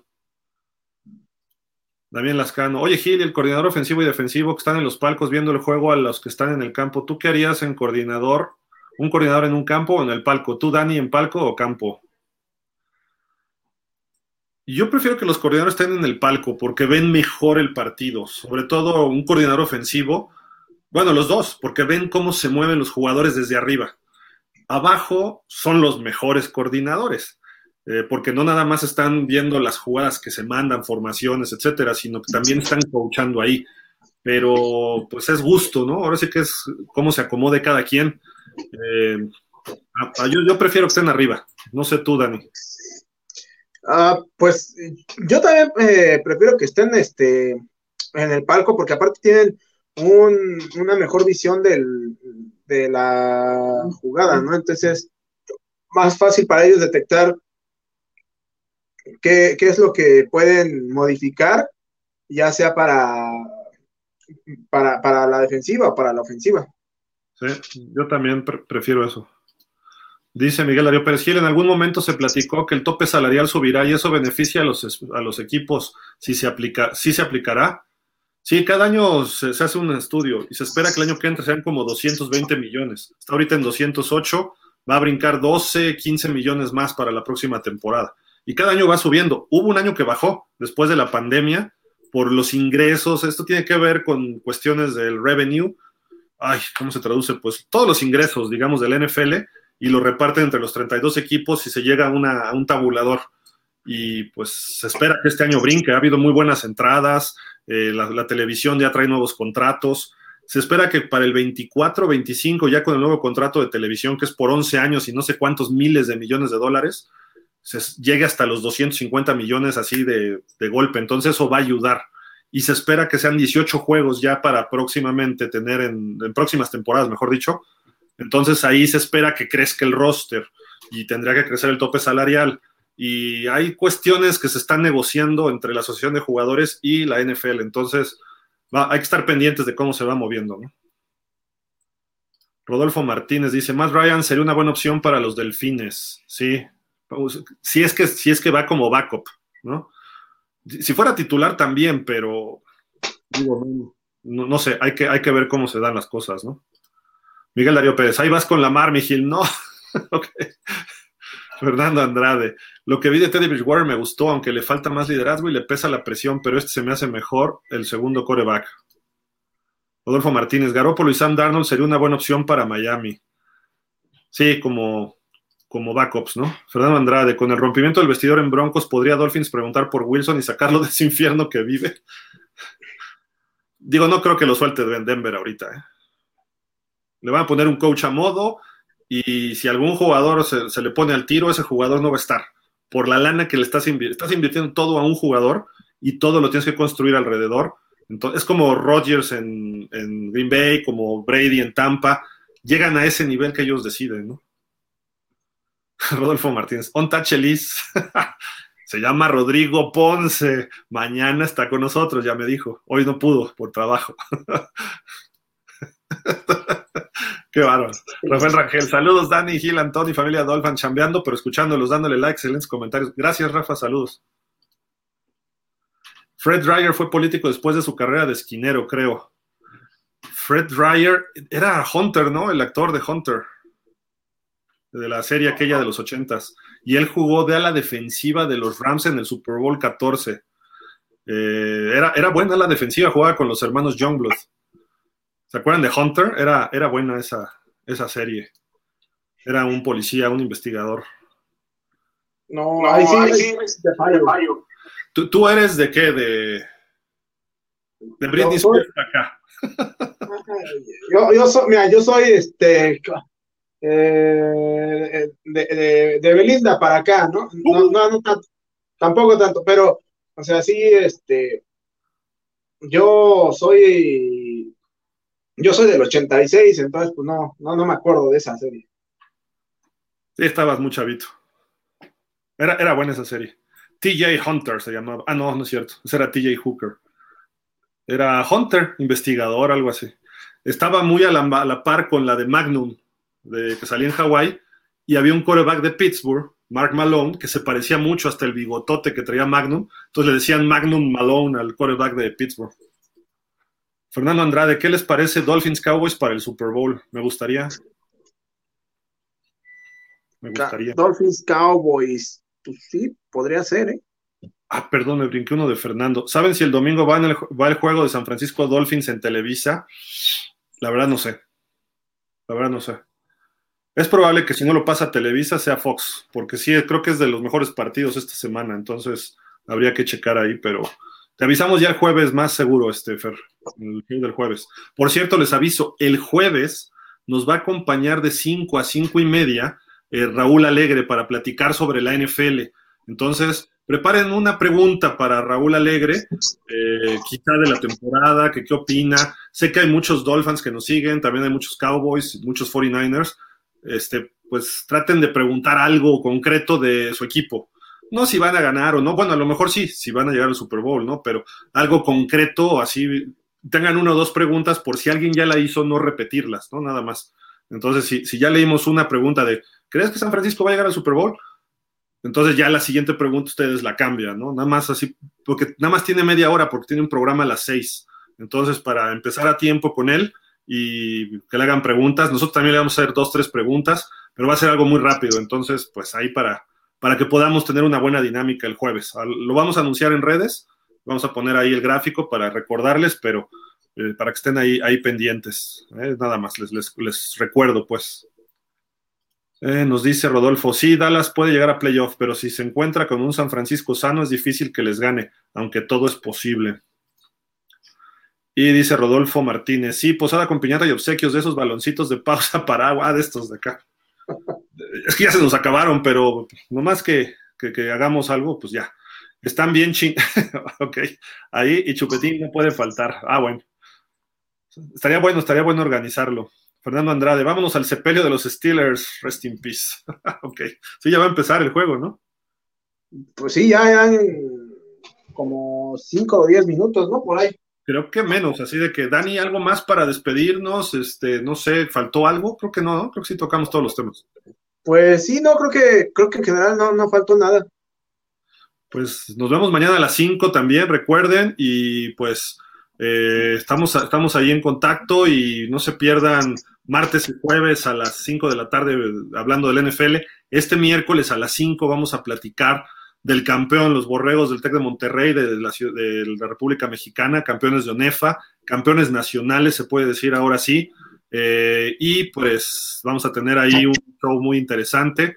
Fue un partidazo la final el viernes pasado y pues a lo mejor el, el miércoles todo el mundo va a estar de capa caída porque México ya fue goleado por Arabia. Pero bueno, no importa, el fútbol americano sigue. Entonces, pues aquí seguimos. Y Dani, pues vámonos. Vámonos, Gil. Este, como siempre, un gusto estar aquí con, con todos nuestros amigos de pausa y pues nos vemos mañana. Entraron tres comentarios así. Oye, Gil, Raúl Alegre, dice Damián, Raúl Alegre es una de las personas que tuvo Bill Belichick y Parcells, head coach, sabe mucho de americano, sí. Sí, la verdad sí es un tipo muy, y además muy estudioso. Es una persona que estudia y estudia, le talachea, no saben cómo, cómo prepara sus, sus análisis, mucho trabajo. Rodolfo Martínez, yo no le voy a decir Chelis, se vaya a molestar, que se ve que es de mecha corta. Javi sí aguanta. Ricardo Alonso Gil, ¿crees que los Dolphins gane dos de los tres próximos? Lo platicamos mañana en Dolphins. Creo que puede, creo que sí se puede. Bye. Dice, ok, bye. Damián Lascano. Dice, van a poner el link para el juego para verlo por TV Gil. Estuvo muy bueno la final de la ONEFA. Sí, estuvo muy bueno ese final. No sé, Dani, ¿cómo andes? Este, no sé, yo tengo dos, tres cositas que hacer, pero igual podemos abrirlo si, si Dani tiene tiempo. Este, pues ahorita sí voy a tener ahí algunas cosillas, entonces, este, pues no sé. El jueves, el jueves abrimos. El mejor. Sí, sí, sí, porque Alex no puede hoy. Se disculpa, no, quería darle la cara a Dani. bueno. El, buen Alex le va a los Ravens, pero bueno. Nos vemos el jueves, el partido el jueves, no sé cuál sea, pero el jueves abrimos link. Muchísimas gracias, Dani, buenas noches. nos vemos, Gil. Y gracias también a todos ustedes y gracias al buen Antón Selbach y eh, a toda la producción de pausa a los dos minutos. Disfruten el partido y nos vemos mañana a las 5 de la tarde. Pásenla bien, cuídense. Hasta la próxima. Bye.